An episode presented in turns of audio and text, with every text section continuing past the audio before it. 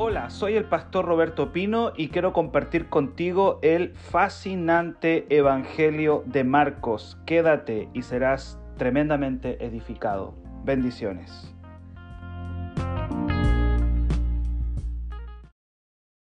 Y esta experiencia fue tan maravillosa. Marcos 9.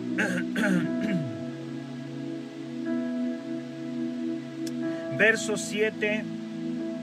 Entonces vino una nube que les hizo sombra y desde la nube una voz que decía, este es mi hijo amado a oír. El Padre habló en medio de la experiencia. Toda experiencia tiene que dejarte algo. No puede ser que tú vivas una experiencia sobrenatural y, y no te deja nada. Las experiencias con el Espíritu Santo, con Dios, con su gloria, nos dejan algo. Están conectadas a la palabra. Una experiencia que no esté conectada a la palabra de Dios no sirve. Toda experiencia sobrenatural tiene que estar conectada a la palabra. Y aquí tú ves una experiencia sobrenatural extraordinaria, pero desde la experiencia, desde la nube, sale la palabra. Sale la palabra. Y la palabra fue, este es mi hijo amado, a él oír. O sea, es una experiencia que te lleva a Jesús, es una experiencia que te conecta con Cristo. ¿Cuántos dicen amén? Alguien dice, tuvo una experiencia maravillosa con el Señor. ¿Qué te dejó? Tiene que conectarte a Cristo y tiene que llevarte a obedecer a Él. Esas experiencias, como están escribiendo ahí, nos tienen que conectar con, Cristo y nos tienen que dejar algo maravilloso. Y dice la palabra acá que desde esa experiencia, desde la nube, se oyó una voz que dijo, este mi hijo amado a él oír, la misma voz, la misma voz que se escuchó el día de el bautismo de Cristo. La nube siempre significa la gloria de Dios y nos llama a obedecer. Ahora la voz está llamando a la obediencia a los discípulos, pero esta voz también está probando a Cristo. Es como diciendo, Él es mi Hijo amado.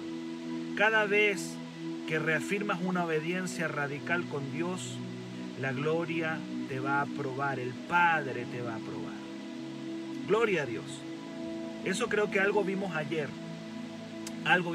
Bendigo a los que están entrando al devocional, para los que me escuchan a través del podcast que hago en Spotify o en otras plataformas. Quiero decir lo que esto nace de un devocional de Facebook todas las mañanas. Quiero bendecir a todos, todos los que van entrando ya a este tiempo de devocional. Les bendigo en el nombre de Jesús. Marcos 9:8. ¿Qué sucede después de una experiencia? dice la palabra, y luego que miraron, no vieron más a nadie consigo, sino a Jesús solo. Escuche bien esto. Después de una hermosa experiencia, te queda Jesús. La gente quiere seguir viviendo experiencias. Queremos, ah, nos gustan las experiencias con la gloria de Dios, pero tenemos que saber que luego de una linda experiencia nos queda Cristo nos queda lo más grande. Las experiencias pasan. Las experiencias sobrenaturales pueden ser pasajeras, pero Cristo se queda con nosotros. ¡Wow! ¡Qué tremendo! Tu relación con Cristo es lo más importante. Terminó la experiencia. Se fue Moisés, se fue Elías. Probablemente el resplandor de Cristo como que se apagó aun cuando él lo, llevaba adentro, pero algo sucedió ahí. Termina la experiencia y quedó Jesús solo. Queremos seguir viviendo experiencia. Es más, Pedro quería prolongar la experiencia con unas enramadas, quería hacer unas carpas de ramas, unas ramadas. tal cual como las ramadas que se hacen, que vemos para el 18 de septiembre. Bueno, Pedro quería hacer unas ramadas y quería poner en una a, a, Moisés, en otra quería poner a Elías y en otra a Jesús. Quería prolongar la experiencia. Terminó la experiencia, se apagó la nube, se apagó todo, se apagaron las luces, se apagó, se terminó la experiencia. ¿Y qué me queda?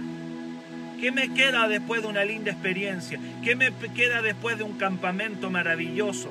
¿Qué me queda después de, un congreso tremendo del Espíritu Santo? ¿Qué me queda? Te queda Jesús, te queda Cristo. No quedaron solos, se quedaron con Jesús. Quizá Moisés se fue, se fue la nube, se fue Moisés. Gloria a Dios. Se fue Elías. La voz del Padre probablemente ya no se volvió a escuchar. Pero ¿qué me queda después de una experiencia? Te queda Jesús y te queda una palabra que dice, mírenlo a Él y síganlo. Este es mi hijo, escúchenlo. Te queda Cristo. La gente después de las experiencias se olvida que se quedó con la mejor porción. Después de una experiencia sobrenatural te quedas con lo mejor. Pero queremos las luces, queremos la nube, queremos la voz, queremos seguir ahí y te queda Cristo. Me queda Cristo, me queda Jesús. Me gusta eso porque dice, dice, y cuando miraron no vieron más a nadie sino a Jesús solo. Como diciendo, Él, Él es lo que tiene que quedar. Cristo es lo que te tiene que quedar después de una experiencia, después de un campamento, después, después de un congreso, después de una experiencia linda con Dios. Te quedas con lo mejor, te quedas con Jesús. Gloria a Dios. Y luego dice la palabra, verso 9. Y descendiendo ellos del monte, les mandó que a nadie dijeren lo que habían visto, sino cuando el Hijo del Hombre hubiese resucitado de los muertos, descendiendo del monte. Pedro quería alargar la experiencia haciendo unas ramadas para, para Elías, Moisés y Jesús. Pero siempre hay que bajar del monte. Por ahí ayer hablábamos que hay que bajar de la nube. Porque ¿dónde está la necesidad? Está bajo el monte, está en el valle. Hay que bajarse de la nube, hay que bajarse del monte, porque la, necesidad está abajo. Escucha bien esto, una espiritualidad desconectada de la realidad no sirve de nada. No te sirve, no te sirve. Si tú desconectas las experiencias espirituales de la realidad de tu población, de la realidad de tu trabajo, de la realidad de tus amigos, de la realidad de tus vecinos, de la realidad de tu país, no te sirve. No te sirve. De la realidad de las personas que van a tu negocio, de la realidad de tu familia, no te sirve. Hay que bajar del monte hay que bajar de la montaña. No los dejó en la montaña. Jesús no, no le hizo caso a Pedro que quería hacer unas, unas carpas ahí arriba. No, no, no. Hay que bajar. Hay que bajar.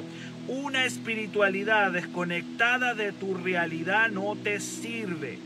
Estamos llenos de místicos en la iglesia que no hacen nada por Cristo y que no hacen nada por el otro son solamente místicos de la montaña. Así le voy a llamar yo, los místicos de la montaña, que ayunan, que oran, que quieren vivir experiencias, que quieren ver visiones, que quieren ver sueños, que quieren hablar diez mil lenguas, pero que no, no se bajan de la nube, no se bajan de la montaña, que quieren hacer carpas, que quieren hacer enramadas, arriba del monte y que han desconectado completamente su experiencia, la han desconectado de la realidad.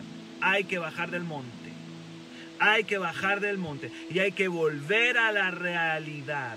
¿Cuántos dicen amén? Porque hay necesidad en tu casa, hay necesidad en tu familia, hay necesidad alrededor tuyo, en tu trabajo, con la gente que tú te relacionas en el mundo. Ahí está la necesidad. Pero hay evangélicos que quieren seguir viviendo en la montaña, viviendo cosas, experimentando sensaciones, experimentando cositas. Y que yo no digo que esté mal, pero toda experiencia espiritual tiene que estar conectada con tu realidad y tiene que servir a Cristo y esa experiencia tiene que servir al otro. Aleluya, no somos místicos de la montaña. No somos místicos, déjale eso a otras religiones. Déjale esa locura a los budistas, déjale esa locura a los chamanes, pero el cristianismo no es chamanismo, no es budismo, no es una religión desconectada, sino que la, experiencia en la montaña fue corta, fue poderosa, fue grande, fue extraordinaria, pero hay que bajarla. Hay que bajarla a la gente, hay que bajarla a la realidad. Pedro se quería quedar ahí arriba, pero el Señor dijo, no, siempre hay un momento para descender del monte, hay que descender, hay que descender del monte. Y dice la palabra que el Señor mientras iban descendiendo les da una orden. Les da una orden. Y le dijo, no digan a nadie lo que vieron, sino cuando el Hijo del Hombre resucite. Este es un llamado a la obediencia, no digas esto a nadie. Había muchas razones para que Cristo le diga a sus discípulos que no divulgaran la experiencia. El tema principal es que nuevamente Cristo les está enseñando obediencia. Cuando el Señor dice no, es no. Luego de una experiencia espiritual, necesitamos poner oído a su palabra, porque cuando Dios dice no es no, Dios estaba nuevamente probando la obediencia de sus discípulos. Hay gente que le gusta vivir mucha experiencia en el monte, pero no oyen las palabras de Cristo.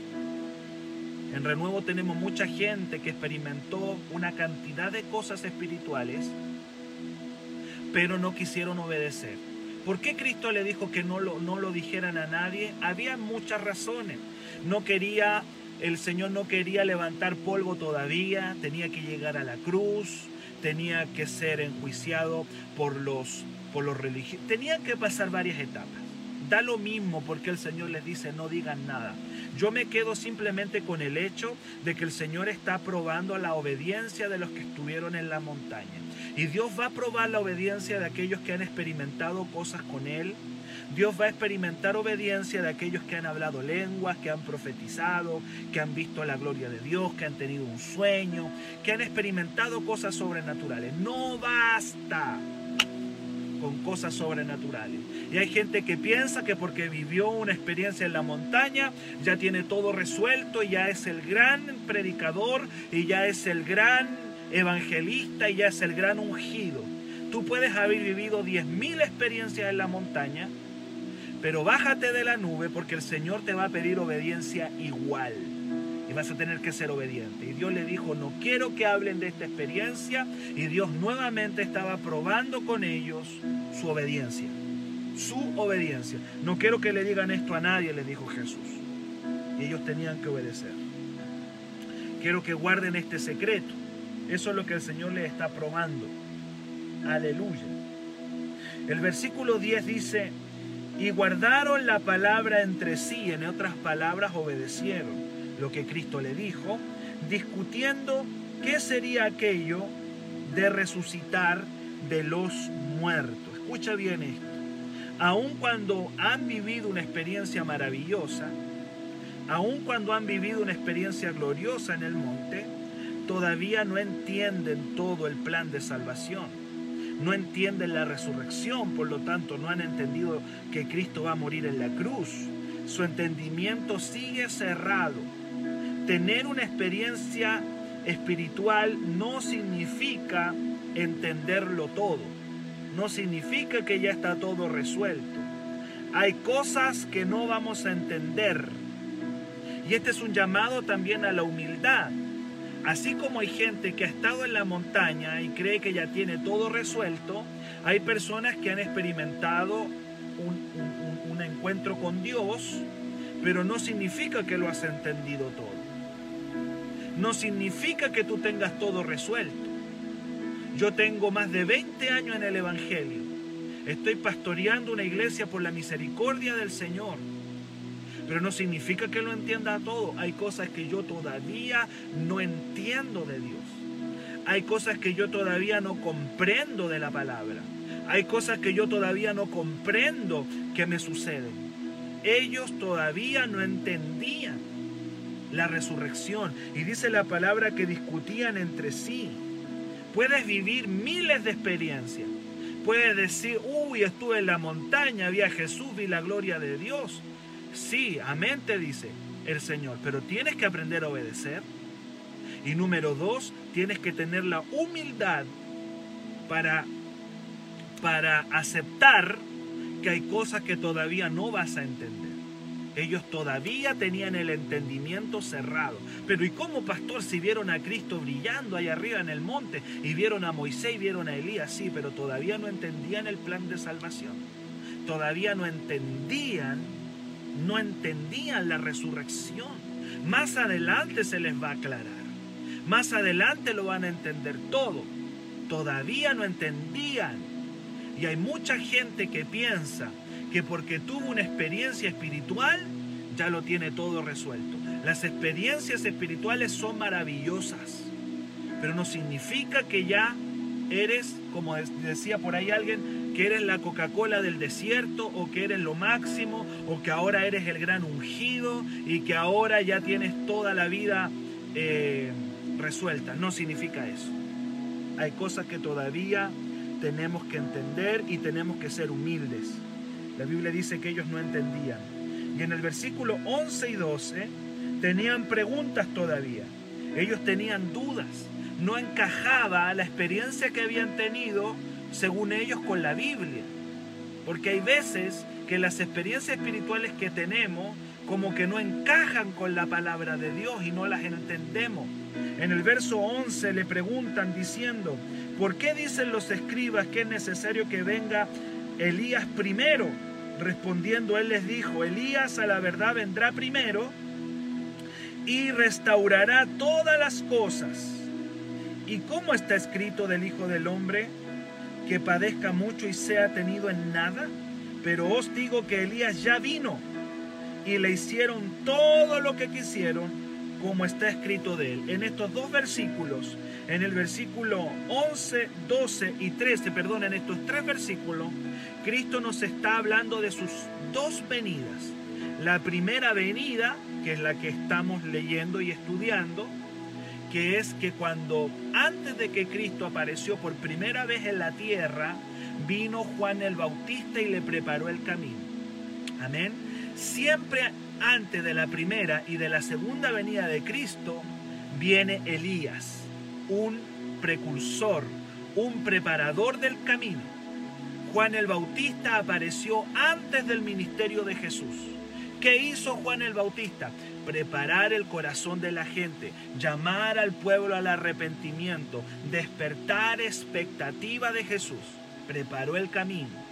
Y luego hoy día, hoy, ¿qué tenemos que hacer? Lo mismo que hizo Juan el Bautista, hablar del arrepentimiento, preparar el camino de la segunda venida de Cristo despertar expectativa en las personas que Cristo viene pronto, que Cristo vendrá otra vez a la tierra. Eso es lo que está explicando Jesús acá.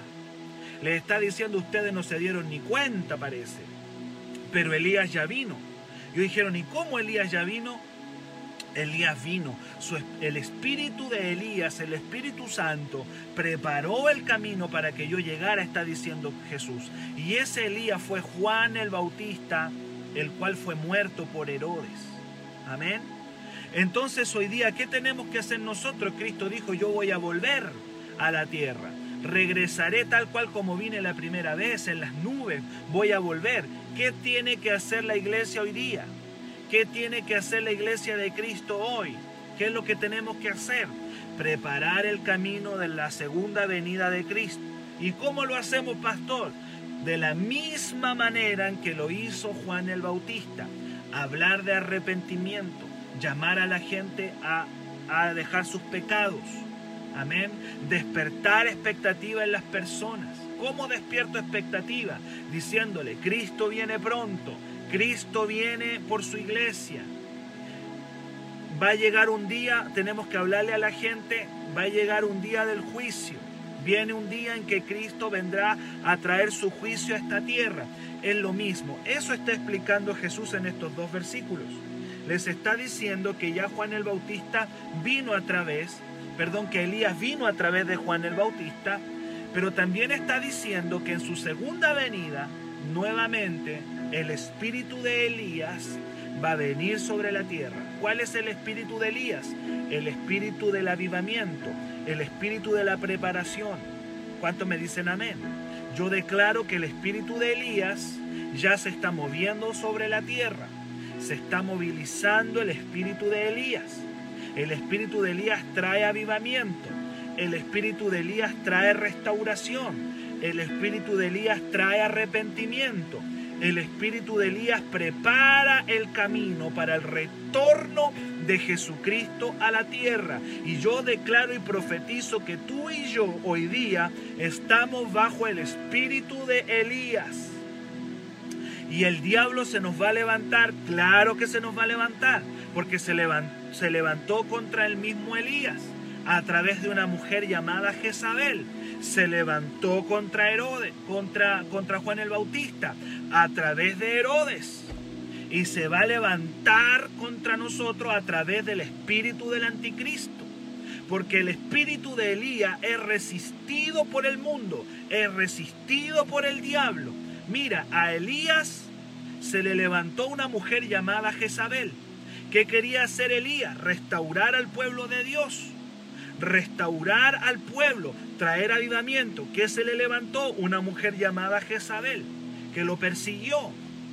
Luego el Señor levantó un hombre llamado Juan el Bautista, que iba a preparar la venida de, de Cristo. ¿Quién se le levantó? Herodes. Herodes se le levantó. ¿Y qué le hizo Herodes? Herodes le cortó la cabeza a Juan el Bautista. Gloria a Dios. Y ahora estamos nosotros estamos nosotros predicando el retorno de Jesucristo. ¿Quién se nos va a levantar? Se nos va a levantar el anticristo, se nos va a levantar los demonios, se nos va a levantar el sistema de este mundo. Eso es lo que está diciendo Jesús aquí. Ustedes no se dieron ni cuenta, pero cada vez que, que venga el retorno o la presencia de Cristo, el Señor va a utilizar a sus siervos para preparar ese camino. Y hoy día, ¿quién lo va a hacer, pastor? Tú y yo tú y yo tenemos que preparar el retorno de Jesucristo a esta tierra y el anticristo nos va a odiar. Y alguien dice, pastor, ¿y el anticristo ya apareció o todavía no aparece? No lo sabemos, pero sí tenemos claro que el espíritu del anticristo ya se está moviendo en la tierra. Porque el anticristo no es solamente una persona. La gente piensa que el anticristo es solo una persona como dice, ¿y a dónde estará el anticristo? ¿Habrá aparecido o no apareció? Uno dice, no, yo he escuchado tanto, el anticristo, el papa, dice uno, no, el anticristo es Bill Gates, no, el anticristo, dice otro, es, es tal persona. Mira, da lo mismo, da lo mismo. Lo importante es entender que el anticristo también es un espíritu. Y es un espíritu, como dice su nombre, anticristo. Es un espíritu que se opone al cristianismo, que se opone a la fe cristiana. Y tú ya vas a ver que cuando hablamos de Cristo, pareciera que al mundo le salen ronchas. Ahí andan buscando la manera de difamar la fe cristiana. Andan buscando la manera de difamar a los siervos de Dios. Los medios de comunicación, todos están contra Cristo la televisión, los medios, la ciencia, pareciera que todo estuviera contra Cristo. Parecieran que la televisión y todo estuviera contra Jesús. ¿Qué te das cuenta tú? Que el espíritu del anticristo ya se está moviendo en la tierra. Y tú y yo somos, aunque suene fuerte lo que voy a decir y medio agrandado, tú y yo somos los Elías de este tiempo, somos los Juanes el Bautista que tenemos que preparar la venida de Cristo. Como lo hizo Juan. ¿Qué hizo Juan? Preparó el arrepentimiento. Y tenemos que seguir llamando a la gente al arrepentimiento. Tenemos que seguir llamando a la gente a la expectativa de que viene Cristo. Eso hoy día estamos llamados tú y yo a hacer. Gloria a Dios. Uy, qué tremendo. Qué tremenda palabra, amados. Dice el verso 14. Dice el versículo 14. Cuando llegó a donde estaban los discípulos, mira, Cristo viene bajando del monte y ya están, ahí, tienen algunas dudas. Dios los llama a obedecer. Dios les dice, como que en otras palabras les dice, muchachos, bájense de la nube, no se crean la gran cosa, tienen que seguir obedeciéndome. Así que no digan nada de esta experiencia. Aleluya. ¿Cuántos dicen amén? Que no digan nada de la experiencia. Y ellos comenzaron a discutir porque tenían dudas todavía. Y ahí están hablando de Elías y vienen bajando de la montaña. Y en el verso 14 dice, cuando llegó a donde estaban los discípulos, los otros que habían quedado, tres subieron con él a la montaña. Tres subieron con él arriba del monte, pero los otros nueve se quedaron abajo. Nueve discípulos se quedaron abajo, tres subieron la montaña y nueve se quedaron abajo. Cuando llegó donde estaban los otros discípulos, vio una gran multitud alrededor de ellos y escribas que disputaban con ellos. Escuche bien esto. ¿Qué contraste hay entre el monte y el valle? Mientras arriba en el monte hay gloria, hay el resplandor de Cristo, está Elías, está Moisés, hay una experiencia linda. Abajo, el, abajo hay un chico endemoniado. Abajo hay religiosos incrédulos. Ahí abajo de la montaña hay dolor, hay enfermedad. Ahí abajo de la montaña hay discípulos con una sensación de fracaso porque no pueden liberar un muchacho endemoniado. Pero ¿para qué es la gloria de Dios? ¿Sabe para qué es la gloria? La gloria es para empoderarnos, para enfrentar nuestra realidad. No queremos salir a veces de la gloria. Hay iglesias que quieren estar en la pura gloria, pero Dios dice, esa gloria, esa gloria que te doy es para que bajes al valle. Bájate de la montaña porque hay gente endemoniada todavía. Bájate de la montaña porque hay incrédulos religiosos que vas a tener que enfrentar. Bájate de la montaña porque hay dolor, hay enfermedad. Bájate de la montaña porque hay que ir a apoyar a discípulos que se sienten fracasados, a hijos de Dios que sienten que ya no pueden. La gloria de Cristo de la montaña es para que enfrentemos la realidad que tenemos. Volvemos a decir, no podemos ser cristianos solamente de la montaña que saltan y brincan dentro de la iglesia. Tenemos que esa gloria, esa gloria llevarla a los endemoniados, a los enfermos. Esa gloria va a confrontar a los incrédulos, a los religiosos. Esa gloria del Señor nos va a ayudar a enfrentar la realidad que tenemos. Pero todavía, vuelvo a repetir, estamos llenos de evangélicos que quieren seguir saltando dentro del culto, que quieren seguir brincando dentro de la iglesia, pero están desconectados de la realidad. Cristo tomó a sus discípulos, los subió a la montaña, pero luego los bajó, los bajó de ahí, les dijo que tenían que obedecerle, les dijo en el fondo, tenían que obedecerle y los conectó nuevamente los volvió y los conectó a la realidad, los volvió a conectar a su mundo, a su realidad. No seamos cristianos místicos que vivamos solamente arriba de las montañas. Tenemos que conectar nuestra experiencia con nuestra realidad, con nuestras ciudades, con nuestras calles, con nuestras poblaciones, con nuestra gente, con nuestro Chile. Que el Señor nos ayude. Aleluya. Gloria a Dios. Hay que bajar de la montaña porque hay necesidad. Y luego en el verso 15 dice, y voy a terminar aquí hoy día, pero voy a terminar con esto tan lindo que el Señor me regaló esta mañana. Lo vi y me, eh, sentí que esto fue algo que Dios me habló tan lindo.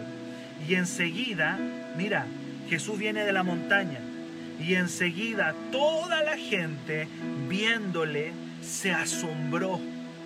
Y corriendo a él, me encanta eso, me encanta, me encanta ese. Corriendo a él le saludaron. Gloria a Dios.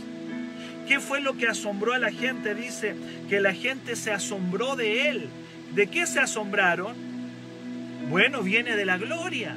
Cuando una persona viene de la gloria, va a asombrar. Cuando una persona viene de la presencia, viene de la gloria, ha estado con el Padre, ha estado orando, ha estado buscando a Dios, va a provocar un impacto en las multitudes. ¿Por qué la iglesia no impacta? Porque estamos muy poco en la gloria. La gloria de Dios viene para que impactemos multitudes. La gloria de Dios viene para que, para que las multitudes sean asombradas por la presencia de Dios. Cristo viene con sus discípulos del monte, vienen en gloria, aleluya, tremendo. Están asombrados.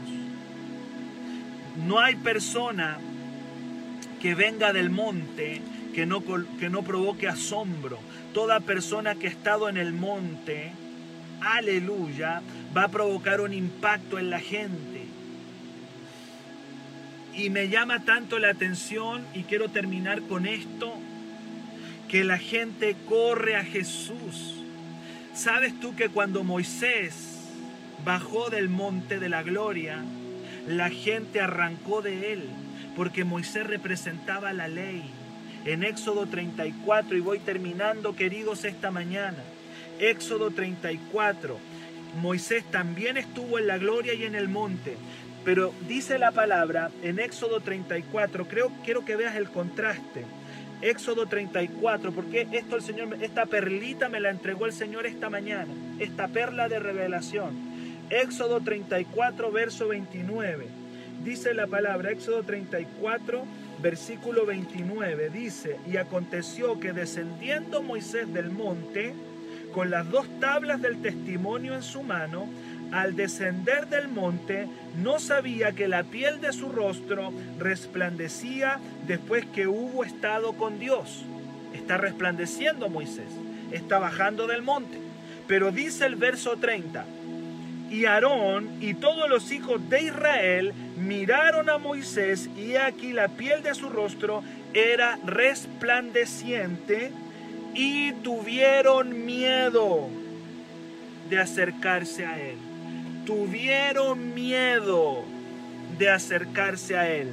Ahora es otro el que está en el monte. No es Moisés, es el Hijo de Dios, Jesucristo el Señor que estado con el Padre en la montaña y cuando viene descendiendo de la montaña, la gente corre a saludarlo. Y tú te preguntarás por qué. Porque la luz de Jesús no avergüenza. La luz de Cristo no condena. La luz de Jesús no intimida. Que alguien diga amén. La luz de Cristo es el resplandor de la gracia y es el resplandor del perdón. Mientras en el antiguo pacto Moisés baja del monte y la gente le arranca y le tiene miedo, la Biblia dice que cuando Jesús baja de la montaña, la gente corre a Él. Y es eso lo que tú y yo tenemos que mostrar. No la gloria del antiguo pacto, sino la gloria del nuevo pacto. La gente tiene que ver tu santidad, pero no arrancar de ti. No tener miedo de la iglesia, no tener miedo a ser condenado. Aun cuando tú y yo vivamos en la gloria de Dios, esta gloria, esta gloria no condena, esta gloria de Dios no avergüenza y esta gloria no intimida es el resplandor del perdón, es el resplandor de la gracia. Y dice la Biblia que podemos acercarnos al Señor a cara descubierta y no tener miedo. No le tengas miedo a Jesús, no le tengas miedo a su gloria. Yo me pregunto, ¿qué gloria estamos mostrando? ¿La gloria del antiguo pacto que la gente dice, no, no nos juntemos con los evangélicos porque ellos son así, asá, o estamos mostrando la gloria de Jesús? La gloria de Jesús no condena, no avergüenza. Y me acordé de esa palabra, Cristo, tu luz nunca condena, tu luz no avergüenza, porque tu luz es luz de amor. Hebreos 4:16 dice, acerquémonos confiadamente al trono de la gracia para encontrar oportuno socorro. Y esta gente está corriendo a Jesús, están asombrados por su gloria, pero no están arrancando como arrancaron de Moisés. No están arrancando. Cuando Moisés bajó, la gente le tuvo miedo y no quería acercarse porque esa luz condenaba.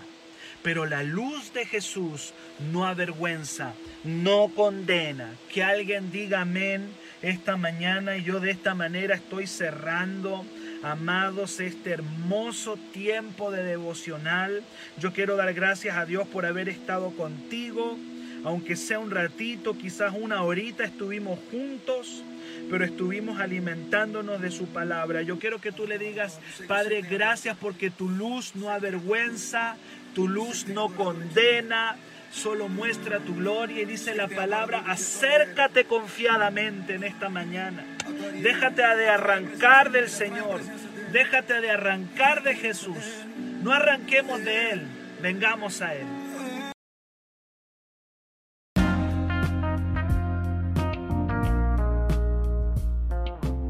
Si este mensaje fue de bendición para tu vida, escríbenos al WhatsApp más 569 7331 9817. Será una bendición tremenda saber de qué lugar del mundo nos estás escuchando. Dios te bendiga.